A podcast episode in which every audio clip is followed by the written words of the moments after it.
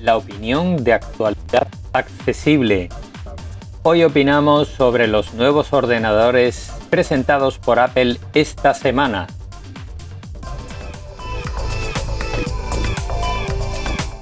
Pues eso, como decíamos en el título, eh, esta semana Apple ha presentado su nueva gama de portátiles y el nuevo iMac. Sobre el nuevo iMac poco hay que decir, es un ordenador ya muy conocido. Si necesitáis un ordenador para casa y queréis que tenga pantalla, eh, pues es una opción magnífica. Además, su precio, su precio de partida realmente no, no se justifica. 1.650 euros para España con 8 GB de RAM a estas alturas de la película, la verdad, deja bastante que desear. Y eh, por 230 euros más podéis ampliar la memoria a 16 GB. Lo cual es una barbaridad, porque eh, el precio de la memoria RAM no, justifica que cueste 230 euros. Pero es lo que hay.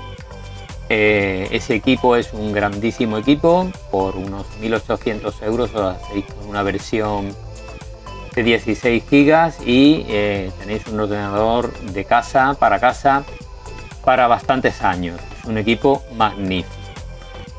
Y respecto a los portátiles, eh, los nuevos MacBook Pro eh, parten de 2.029 euros en la versión más económica y hasta 4.000 euros la gama Max de 16 pulgadas, que sería la opción más cara, sin ampliaciones si hablamos ya de ampliaciones, puede llegar casi a los 6.000 euros un portátil. Pero realmente las personas que escuchamos este podcast y este vídeo, eh, personas ciegas o con problemas de visión en general, ¿necesitamos este tipo de equipos? Mi opinión es que no. En general no.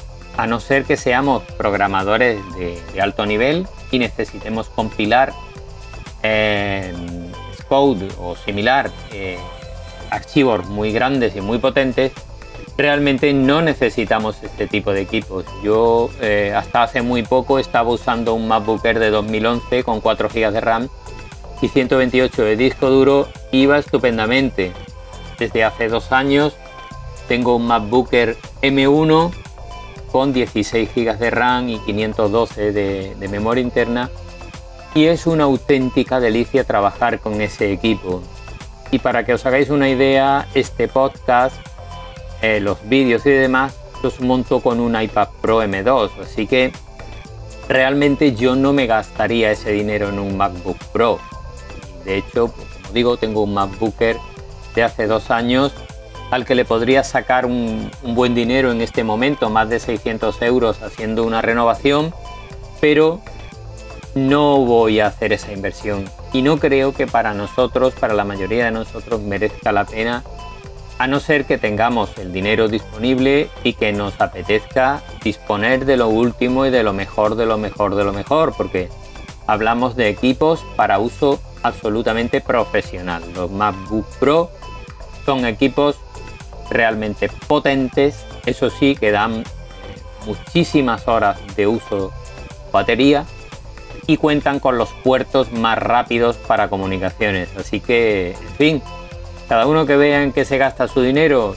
Yo personalmente creo que para nosotros una buenísima opción es un MacBook Air bien equipado que nos permite hacer casi todo lo que las personas ciegas podemos hacer en un equipo.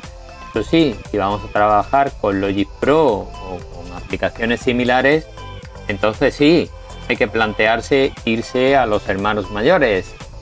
Y nada más por esta semana. Como siempre podéis ampliar la información en www.actualidadaccesible.com.